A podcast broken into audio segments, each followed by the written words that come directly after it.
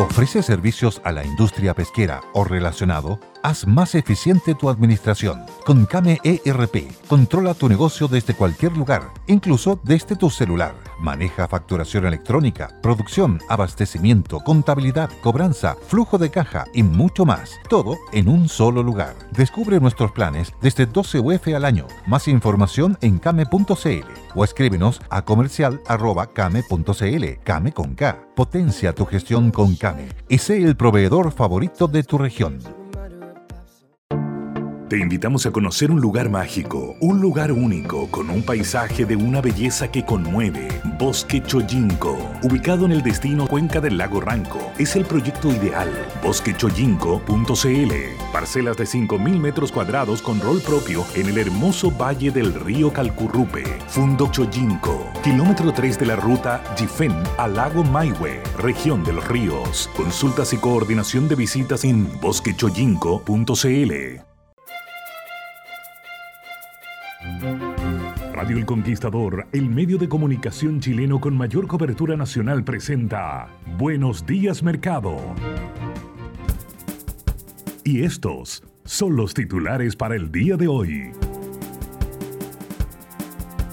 Inversión inmobiliaria caería 44% en el año 2023 por baja demanda por viviendas y trabas medioambientales. Polémicos dichos del ministro de Economía, Nicolás Grau, sobre el efecto de la inflación en las pequeñas y medianas empresas.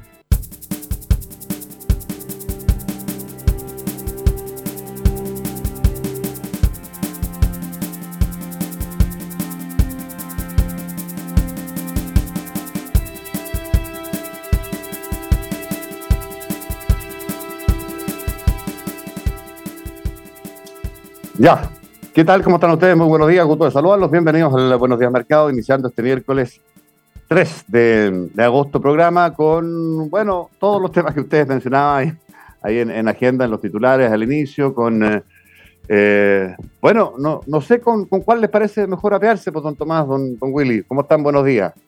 Yo creo que el de la inflación se le vi, porque es muy grave. Uno no puede dejar pasar eso, este tipo A de ver, cosas. sí, lo del ministro de Economía. Sí. Claro, ayer el ministro de Economía se despacha una frase que dice que a las pymes, a diferencia de las personas, la inflación le trae costos y beneficios. Yo no sé, yo, yo, yo, no- yo no fui a esas clases donde le enseñaron eso al ministro de Economía, pero a las que fui nos enseñaron que la inflación es un flagelo que golpea a todos. Y además hace una diferencia odiosa entre la- las empresas y las personas, porque finalmente, en particular en, en las pymes, las pymes terminan siendo, los ingresos terminan siendo y parando en una persona, que es el dueño, que es el emprendedor. Y, el, el- y por lo tanto el efecto inflacionario le pega igual, le pega exactamente igual. Entonces, eh, e- es una, es una, mm, yo no, no diría que es una mala frase, yo diría- hablaría más de ignorancia, eh, propiamente tal, de no entender cómo funciona eh, un- una, empresa. ¿ah? Yo no sé si el ministro Grau alguna vez ha tenido, ha tenido que hacer una iniciación de actividades, pagar IVA, etcétera. Eh, porque la verdad es que es muy desafortunado plantear una, una, el efecto de la inflación en las pequeñas y medianas empresas de esa forma, ¿ah? Eh, sobre todo porque hay un, hay un encadenamiento productivo que te hace subir los precios y de hecho en economías que, o en sectores que son bastante más competitivos, traspasar esos aumentos de costos inflacionarios a precio se transforma en algo que es bastante difícil de hacer. ¿ah? Entonces, yo, yo no, no sé, de verdad, no, no sé en qué clase de, de- la Escuela de Economía le, enseñaron eso al ministro Grau. Ahora, esto ya es una constante, Willy Tomás, del ministro de Economía. Desgraciadamente, hay que contratarlo y decirlo con todas sus letras. Me parece que comete, a juicio de ustedes, los economistas, digamos, comete errores permanentemente. A propósito, por ejemplo, de esto de haber dicho en su minuto que, que no importaba el tema del dólar porque los chilenos no comprábamos en dólares y una serie de otras cosas que se han ido agregando un largo listado de ineptitudes teóricas, pero que evidentemente en el caso del ministro son bastante más graves que, que, que los diga un economista mal formado, ineficiente, que no fue a las clases que dice Willy que tendría que haber ido, qué sé yo. Entonces, Yo, yo no sé si les parece a ustedes preocupante la situación. A mí, por lo menos, ya a estas alturas me parece. Claro, porque los errores políticos de la ministra del Interior ya no le cabe una aguja más y probablemente en el primer cambio de gabinete vaya a salir. Yo me imagino que el ministro Grau también. A pesar de que, entiendo, eh, es bastante cercano al, al, presidente Boric. ¿ah? Pero, pero no. Sabe mucho, así que... no, claro, no está con con la habilidad necesaria, ¿no? la idoneidad conceptual, teórica, formativa necesaria para desempeñar un cargo tan relevante en la administración pública como el de ministro de Estado en materia económica. ¿no? Sin duda, señor Lavín. Además mm. que, que, que, es de la mayor gravedad porque, bueno, el juicio que, emite trata de justificarlo, diciendo que así como que, bueno, eh, un, un, emprendimiento o una empresa compra insumos, ¿ok? Y mm. en un contexto de inflación, los precios de los bienes finales suben mucho. Claro, esa es la definición de inflación. Y por tanto, eh, claro, esa pyme no se ve afectada o no se ve tan afectada. ¿Te fijas? Porque logra traspasar. Claro, y logra traspasar todo, podría quedar claro, Claro, y ese, ese, es el error, ese es el error conceptual. Mm. Porque, claro, si, si, esto mm. fuese así, las pymes argentinas estarían bullantes. Te fijas en un contexto de inflaciones de más del 70%. Porque tal como dice Don Willy, el error en esta afirmación es pensar de que uno puede traspasar el aumento de costo y que las ventas van a seguir igual. Igual. O sea, que voy a hacer subir el precio del pan o de la leche, o del azúcar, o de la carne, te pica eh, en, en, 50%, y, y, voy a seguir vendiendo lo mismo. Y eso no es así. Te pica, las cosas empiezan a, las consumos empiezan a moverse. Y de hecho, la dificultad justamente de muchos emprendedores en el ambiente inflacionario es, es justamente cuánto va a subir el precio mis competidores y aquellos productos que son sustitutos. Te genera todo un ambiente de incertidumbre que, que de hecho yo lo he estado percibiendo, señor Lavín. Porque una economía de 3%, eh, de, perdón, de 3% de inflación al año, claro, no tiene una, una, trayectoria, pero ahora, por ejemplo, a mí me han llegado clientes diciendo, oye, pero me toca ver la política de precios para el segundo semestre.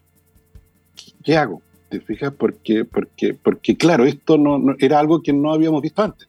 ¿Te mm. fijas? Y nos genera dentro de la definición eh, problemas, porque la gente de marketing no quiere que subamos mucho los precios. Sería, si las ventas están cayendo. sería interesante que el ministro, porque él dice que sabe al final al dar las excusas, que no desanda en términos de su error técnico, sino que dice que fue malentendido, que qué sé yo, que sabe que han sufrido mucho las pymes, etcétera, y se mete con que tienen poco acceso al crédito. Sería interesante que él se preguntara, bueno, ¿y por qué tienen poco acceso al crédito las pymes? ¿Ah? Por, por, bueno, entre otras cosas por la tasa de interés alta, por, la inflación que hay. Si no, no estarían tan altos. Ahora, me preocupa, eh, a partir de este error técnico, Salavín, mm. la, la, la, claro, la, la, visión que se surge a partir de ello es que la inflación entonces no es tan terrible. ¿Te fijas? Porque si efectivamente las personas se ven afectadas por ella y las pymes no tanto, uno podría concluir de que basta que a las personas les demos un bono por lo que subió el costo de la vida y ya arreglamos a las personas. Y como las pymes se arreglan por su cuenta, en realidad no es tan terrible la inflación. Mm, mm. Y eso es cruzar una línea. Claro, eso es, cruzar una línea. Claro, eso es cruzar una línea porque, porque te pasa lo mismo que decía Don Willy, cuando, cuando él señaló de que los chilenos no, los precios no dependían del dólar o del tipo de cambio, no comprábamos con dólares. Eso da Paulo, yo me recuerdo, una cosa que está grabada, un mm. video de la ex constituyente Loncón, diciendo que los chilenos no comemos dólares. Ah, sí, por supuesto. Te entonces, claro, claro, entonces ella perfectamente puede haber dicho, ya, a ver, espérate, si el ministro de Economía dice eso, eh, ¿por qué no lo puedo decir yo? ¿Por qué pecado cometo decirlo yo?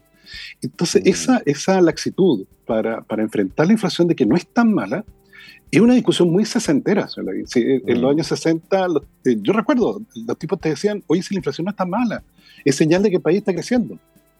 Mm. Que es lo mismo que vemos en Argentina hoy día, señor David. O sea, entonces, mm. eh, yo recuerdo, usted también lo vieron en ese video de esa autoridad argentina en un panel que decía que la solución para la crisis argentina era imprimir 10 mil millones de pesos eh, argentinos y repartirlo entre la gente, y con eso se solucionaba la, crisis que hay. Y nadie del panel le dijo nada, ¿te fijas? Porque, porque mm. claro, los tipos han relativizado la inflación de que no es tan terrible. Entonces, por eso, por eso yo creo, señor Lavín, que es el reproche, ¿te fijas? Porque la inflación, como dice Don Willy, es de los peores flagelos en materia económica. Y como usted ah. dice, señor Lavín, esto vota gobierno. Entonces, darle esta cosa así como displicente, de que no es tan terrible la inflación porque las pymes, de hecho, les va bien con ella, eh, es cruzar una línea que, que, un economista profesional nunca debería cruzar. Sí. no, yo te encuentro toda la razón, estoy completamente de acuerdo. Eh, Y eh, bueno, no, no, sé qué, destino irá a tener. Eh, lo, que se puede esperar respecto de, esta persona, de este ministro, es, bueno, cuánto faltará y respecto de qué será el próximo error o gafe que, vaya a expresar, digamos, públicamente, ¿no? Sí, no, yo creo que políticamente está pedido ya. claro. Marcel, Marcel debe estar dándose vuelta alrededor de su escritorio, agarrándose mm. los mechas de la cabeza de cómo, cómo tiene un, un miembro del gabinete económico diciendo esas cosas, digamos. Mm. Así que yo creo que. No, pero que se suman a un montón de otras cuestiones, Willy, que tiene que ver con este wait and see, esperando a ver lo que pasa, de la ministra de Salud a propósito de la ISAPRE y teniendo en vilo a 3 millones y medio de personas que están ahí a la espera de lo que ella cree que vaya a pasar, que no va a hacer nada, según ella. ¿ah? Y sin embargo, las alarmas están prendidas por todos lados. Eh, el último informe de pérdidas es de 150 mil millones, si no me equivoco. Em, entonces, bueno, ahí está eso. No sé, el subsecretario de Prevención del Delito, que las autopistas hagan cargo de la seguridad pero no la seguridad vial, que es parte de sus funciones obvias, sino que de la otra.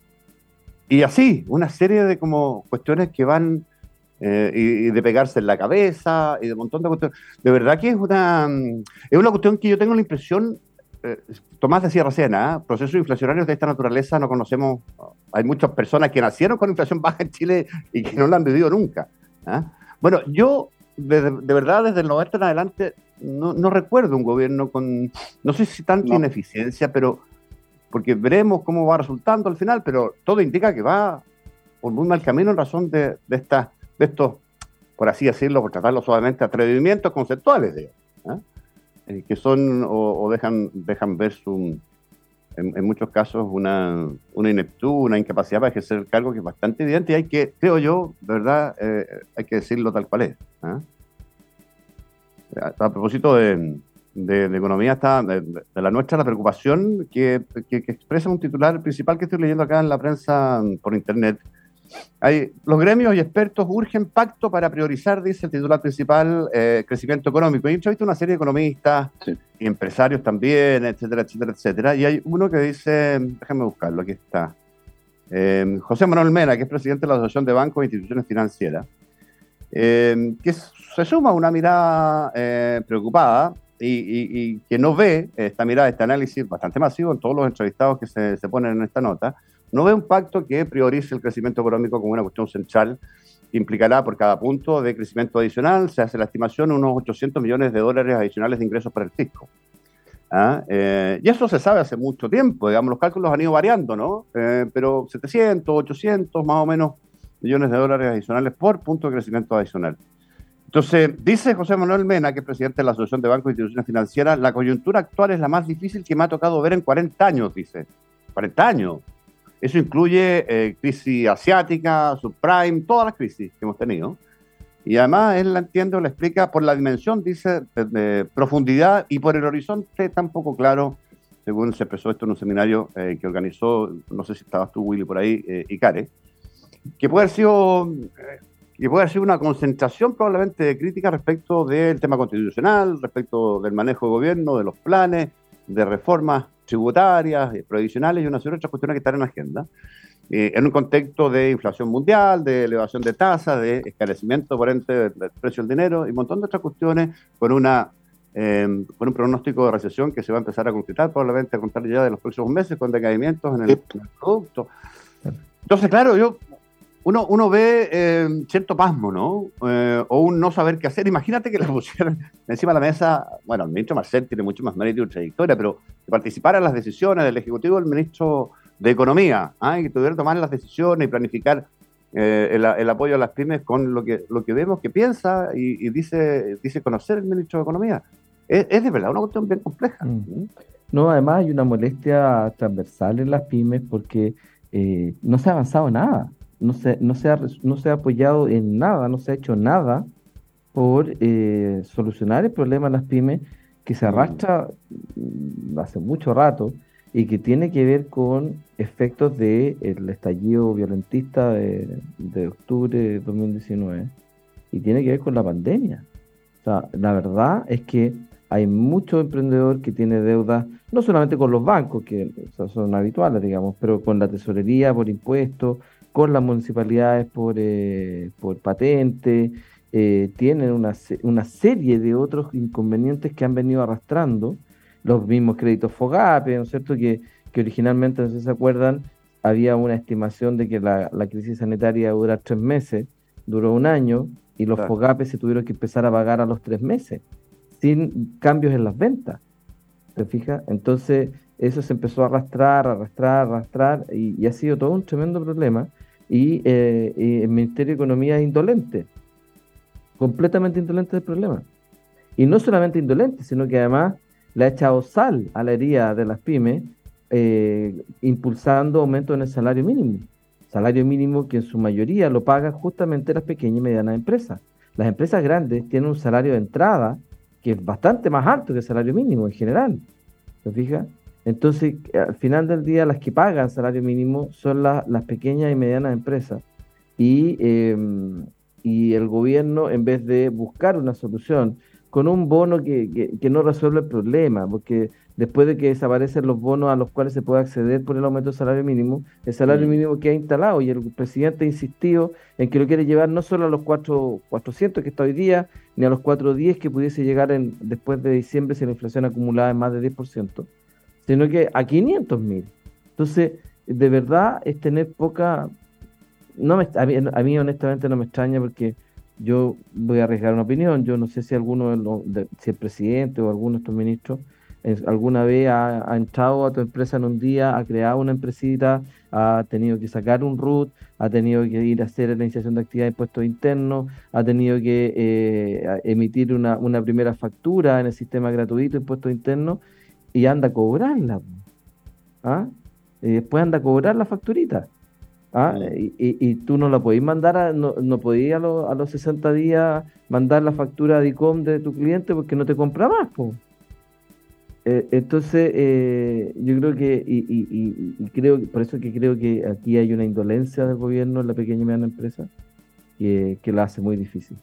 ¿ah? Y, gremios como la Asociación de Emprendedores, que, que agrupa a más de 50.000 eh, gremios, eh, en, perdón, en personas y empresas, eh, ha sido súper categórica en esto. O sea, de verdad hay una situación que no se sostiene en el tiempo.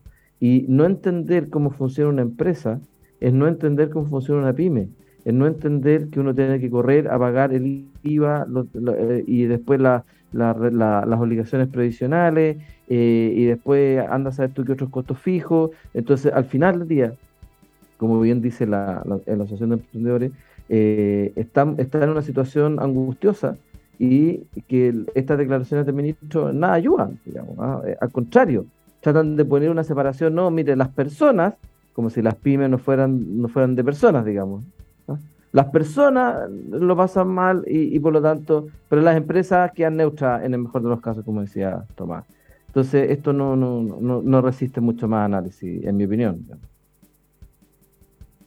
Mm. Perdona, estaba, estaba distraído, estaba, estaba mirando una nota. Eh, esto no tiene nada que ver, pero, yo me, permití la licencia, nada que ver con los temas habituales, digamos, que ya estamos acá. Pero me permití la licencia el otro día de romper una lanza por lo que está pasando en TVN a propósito de, Matías del Río. Y estoy leyendo una nota, fíjate, muy breve, permítanme citar, ¿eh? de la presidenta del Tribunal de Ética del Colegio de Periodistas que emite, dice, esta nota controvertidas declaraciones contra Matías del Río una señora que se llama Ethel Pliskov.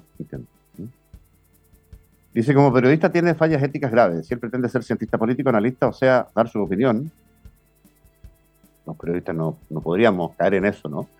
Eh, perfecto, bienvenido sea, pero los periodistas no estamos para dar las opiniones nuestras. encima hacer preguntas más largas que las respuestas. ¿Y, además están acusando a TVN de, tener sesgo político. Ya, y lo defiende solo un sector político. Ni siquiera las y los periodistas, ni siquiera sus colegas. Entonces, por favor, ni siquiera lo defiende su colega. lo está defendiendo el mismo sector político que él defiende. Mira. ¿Por qué no hizo el mismo comentario cuando Fernando Pausen en, cualquier entrevista, en cualquier foro, mm. Hace una pregunta. No, eh, a mí me muy llamativo. El triple de la respuesta del, entrevistado. Yo, no quiero ofender a nadie, pero, pero evidentemente eh, esto una parte, este tipo de declaraciones, de una suerte de deterioro conceptual general, eh, de una... Mira, voy a una opinión que puede ser muy controversial, pero este tipo de cuestiones este tipo de declaraciones, este tipo de conducta, este tipo de desconocimiento, sesgo, eh, es más o menos lo que pasaba en el gobierno de Chávez en Venezuela. Tal cual. Tal cual. ¿Ah? Entonces, no te quiero decir que naveguemos hacia allá, pero, pero un poquito de pudor, un poquito de, conocimiento, un poquito de expertise a la hora de emitir opiniones y un poquito de, irse por el ancho pasillo del medio, que es eh, el pasillo de, de saber lo que se dice, decirlo con propiedad, sin sesgo, sin querer manipular a la opinión pública. En fin, a mí me parece que resulta particularmente útil en estos, en estos momentos, en estas coyunturas tan, tan difíciles que creo yo. Yo no sé si es el momento más difícil en 40 años, pero, pero me suena muy rudo todo lo que estamos viendo en general. ¿eh?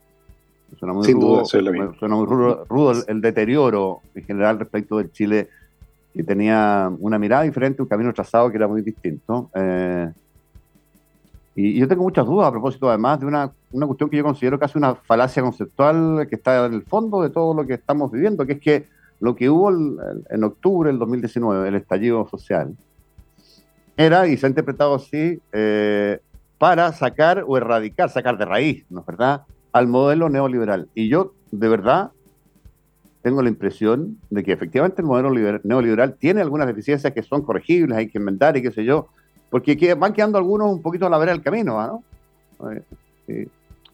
Y se premia la eficiencia, el esfuerzo, al talento, al, desempeño, y qué sé yo. Y se generan inequidades, correcto, hay que corregirlo.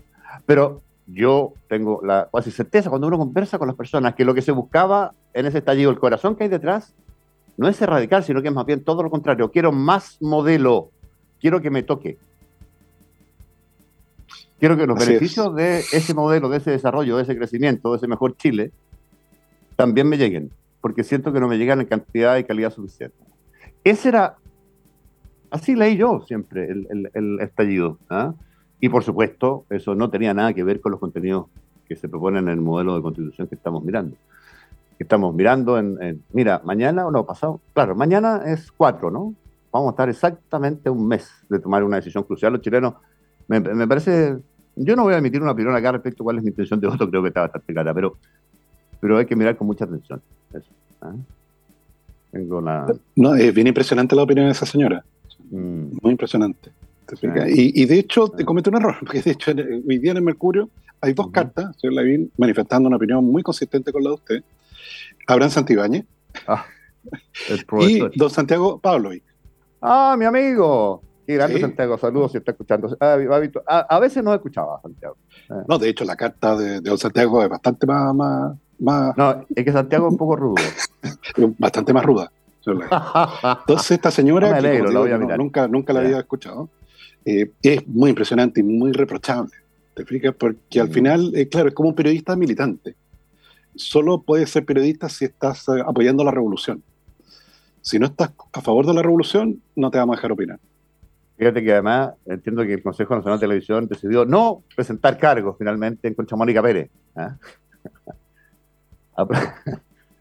A, propósito de lo que la Mónica, la, conozco, por eso la trato así, desde con mucho cariño y respeto profesional. Habría dicho, ella no es una persona derecha, ¿no ¿verdad? Convengamos. Lo digo con conocimiento de causa, con mucho cariño y con mucho respeto para ella. Bueno, habría dicho que en materia de salud el sistema unificado implicaría que íbamos a tener que partir todos por, eh, el sistema de salud primario, ¿no? ¿verdad? Y pedir hora y... Eso puede no ser cierto, pero puede ser cierto. No lo sabemos.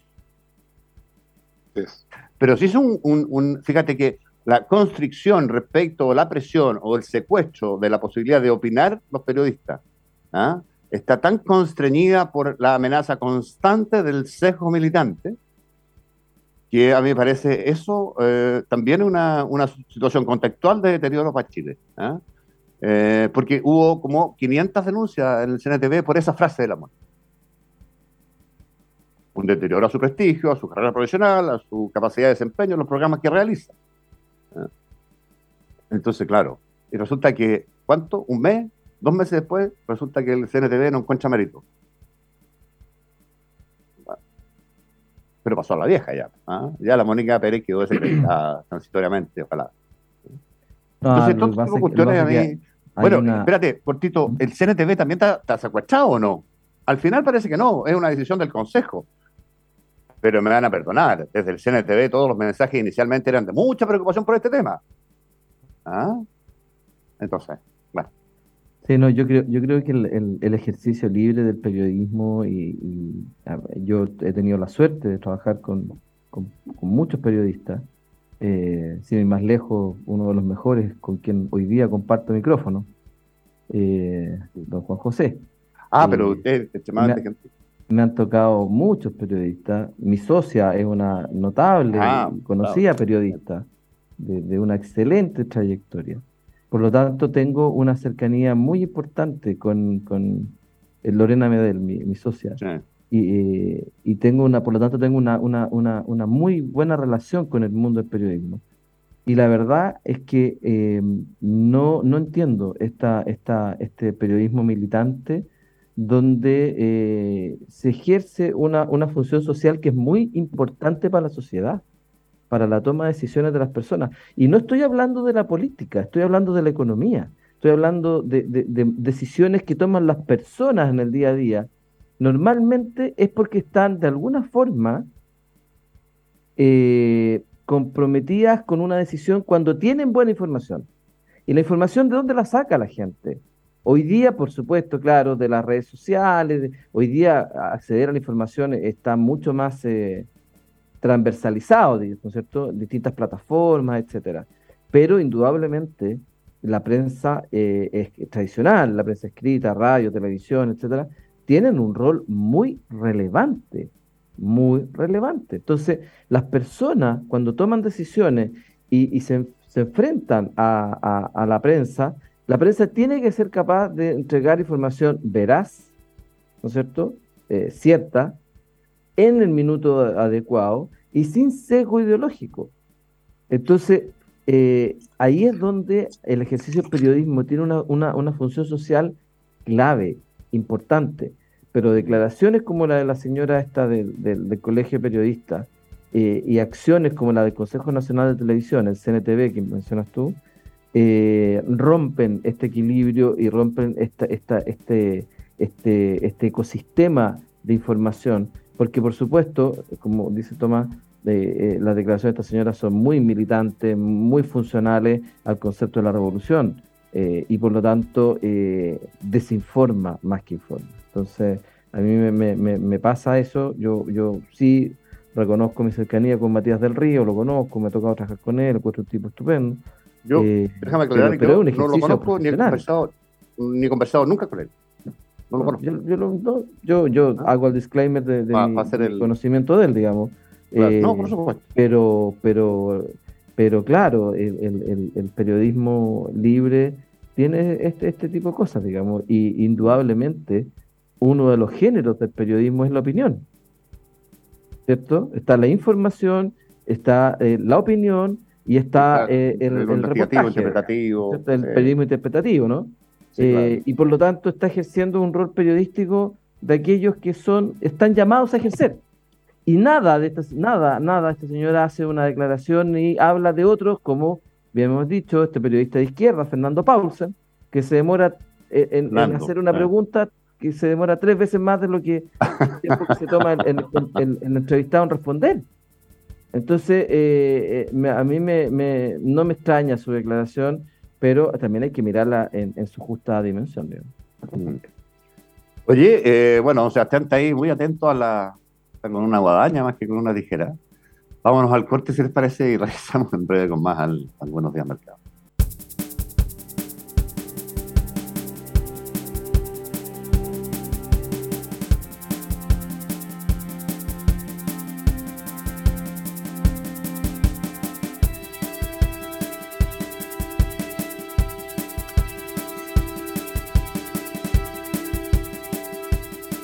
Eh, bien, 8 de la mañana con, con 38 minutos. Estamos de vuelta con el Buenos Días eh, Mercado. Em, bueno, no hemos revisado los precios, don Tomás, don Willy, del día, ¿no? Vamos a eso, vamos a eso. Por favor. En este minuto, perdón, el cobre se está transando en 3 dólares con 51, 52 centavos en la práctica. está creciendo un 1%, se mantiene bastante, resiste bastante bien sobre los 3 dólares y medio. Eh, sin embargo, el resto de los commodities están todos al alza.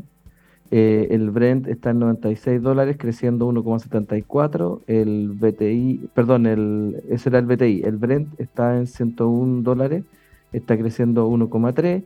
La gasolina está creciendo 2%. El, el petróleo para, para calefacción está creciendo en 3%. Y el resto en general también están todos al alza en, en el entorno del 1, 1,5%.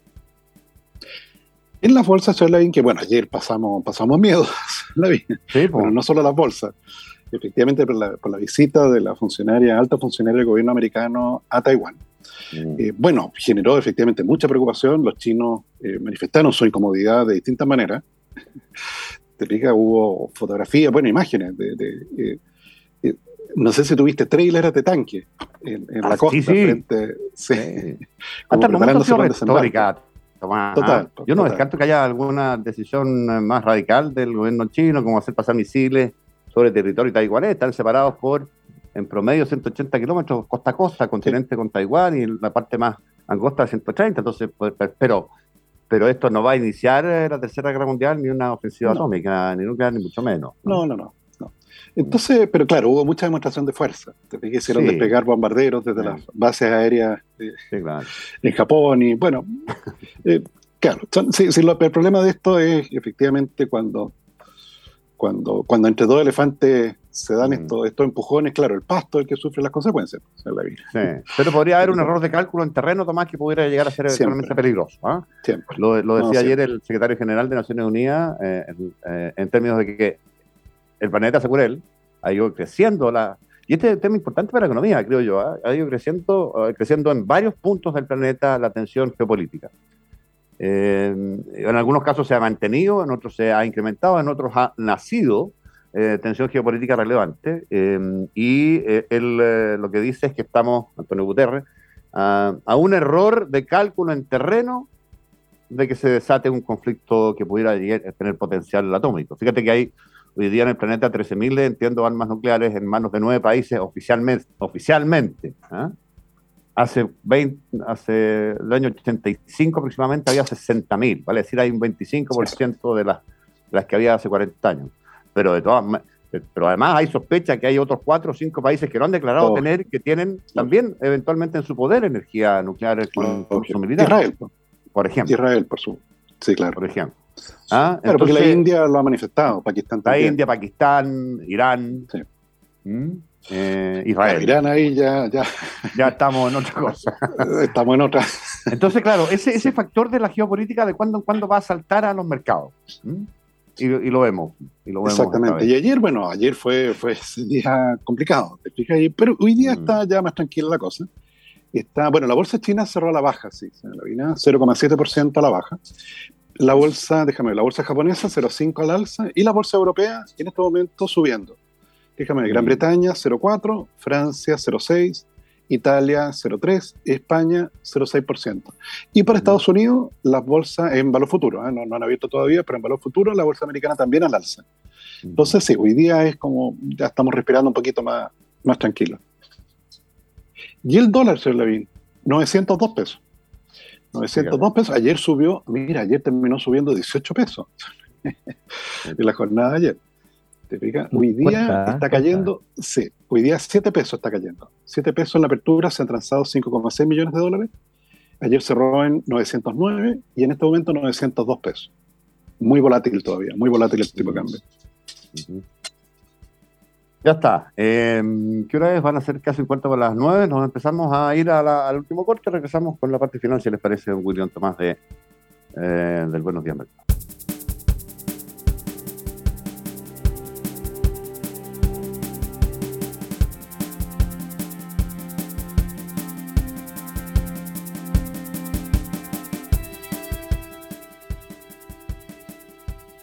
Oye, bueno, eh, ¿Qué hora? Estamos de vuelta con eh, el Buenos Días Mercado. Van a ser 10 para las 9. No sé qué temas nos. No, Yo creo que San Levín vale la pena comentarle a nuestros auditores la, carta de Santiago Pavlovich. en relación al ah. tema que, que, tocamos durante el día de hoy. Ah, me parece interesante, sí. Sí, porque libertad de prensa, cuando uno pierde libertad de prensa, eh, claro, no está, como estamos acostumbrados, no la echamos de menos. Que la perdemos. Sí, pues. Aquí ya tengo la, carta de Santiago, tú, Willy, la, que te interesa mandármela. Eh, mire, bueno, yo le he leído varias a Santiago y, tiene una intensidad de pluma bien, pero tiene una, una fortaleza conceptual también bien, bien relevante. Dice, señor director, lo ocurrido con el periodista Matías del Río no tiene buena presentación. La verdad es que no se lo protegió, más bien se lo canceló, dice Santiago. La estrategia ya ha sido usada vilmente en algunas siniestras redes sociales. A este curso crítico de voraz alineamiento se añaden personas que están pidiendo al gobierno que intervenga más en TVN. Con ello, parecieran querer tomar por asalto la legalidad del canal público que, con sus insuficiencias y sus logros, ya es parte de la exitosa reconstrucción democrática chilena iniciada en los años 90 por el presidente Elwin. Si no fuera por TVN, que ha ejercido una influencia normativa, moderadora y deontológica en la televisión chilena, posiblemente el presente ambiente polarizado de la vida nacional se, se vería aún más crispado y contagiado con el sectarismo, el partidismo y las pretensiones totalitarias. En realidad hay gente que todavía se pregunta, Santiago, ¿sueña con un canal de propaganda gubernamental? ¿Es gente que se da con una piedra en la cabeza varias veces? La impresión que probablemente queda en buena parte de la opinión pública mejor informada y en algunos de nosotros trabajadores de TVN es que temas gravitantes para la conducción superior de TVN, su prestigio como medio público, autónomo y pluralista, el ejercicio de un periodismo libre, democrático y desafiante de los poderes, la estabilidad laboral, la responsabilidad profesional e independencia de los periodistas están siendo ventilados a veces con majadera ligereza y ya proverbial incontinencia tuitera justamente por miembros miembros, se pregunta, del directorio de TVN que debieran ser o dar el ejemplo de criterio, eh, discreción, prudencia. Y buen Tino termina diciendo eh, Santiago en una de las cartas. Esta es una carta suave para Santiago, pero efectivamente él tiene eh, el hábito, porque ha tenido que ejercer la defensa del ejercicio libre independiente de la profesión de periodista en televisión nacional muchas veces con mucho éxito. Así que yo le agradezco que él represente algo que a mí hoy día me importa bastante menos. Creo que eh, TVN ha perdido su rol. Hace muchos años que viene ocurriendo esto y, claro, el destino probablemente vaya a ser más bien trágico en términos del modelo de televisión pública, ¿no? Pero... Yo entiendo que esto no, llegó al directorio, ¿ah? Eh, ¿Ah? Eso es que el directorio tampoco se, se manifestó. O sea, no lo decidió el directorio, se le informó. No, lo decidió, se le informó. Se le informó nomás. Se le informó y bueno, hay otra carta ahí también de declaración pública que hacen tres directores eh, de, Televisión Nacional de Chile diciendo que no se les informó, que les parece inadecuada, que les parece eh, que se toma por razones políticas. Y cuando se silencia un, periodista por razones políticas, y yo decía, alguien se reía de mí en un chat, ¿eh? Chilezuela, qué sé yo. Cuando se silencia un periodista por razones políticas, empieza a pasar, señor, usted que se ríe, empieza a pasar lo que pasó en Venezuela. Cuando se, le silencia por razones políticas. Así es que, bueno, eso. Sin duda, Bueno, y que hoy día ocurre en Nicaragua, pues, ah, pero por supuesto. El gobierno de Nicaragua está cerrando, o sea, de hecho, cerrando medios. Se cerrando radio y cerrando medios de televisión, justamente mm. aquellos que no le dan el amena a la revolución. Mm. Sí, Oye, bueno, no sé si nos queda algún tema, porque si no, yo creo que tal vez es hora de empezar a, a retacar, a guardar los, los los fusiles. Sí, el dólar sigue estable, señor Levin. 903 pesos. Sí, 903 pesos. Eh, ayer fue el día. El día de. El día de, sí. Sí, no, pero todavía hay, pendientes cuestiones respecto a China. Yo, yo estaría tan tranquilo. ¿ah? No, por cierto. No geopolítica, porque no puedes eh, ser protagonista de una bravata de tal intensidad y tamaño en las palabras sin luego hacer mucho, mucho más que eso, ¿no? Eh, entonces, bueno, veremos. El cobre sigue ahí, ah, por si acaso, 351. Está ahí, luchando, luchando. en la lucha, en el combate, compañeros. Ya, don Willy, don Tomás. Como siempre, un gran gusto. Saludos a todos. Gracias, Sebastián. Que lo pasen regio, que tengan todos buenos días. Hasta mañana. Hasta mañana.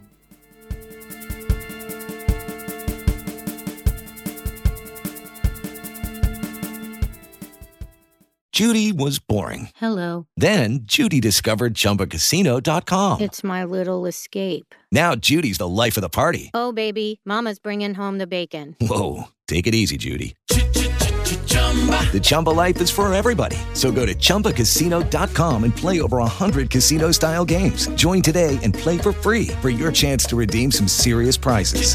chumba ChumbaCasino.com. No purchase necessary. Void where prohibited by law. 18 plus terms and conditions apply. See website for details. It is Ryan here, and I have a question for you. What do you do when you win? Like, are you a fist pumper?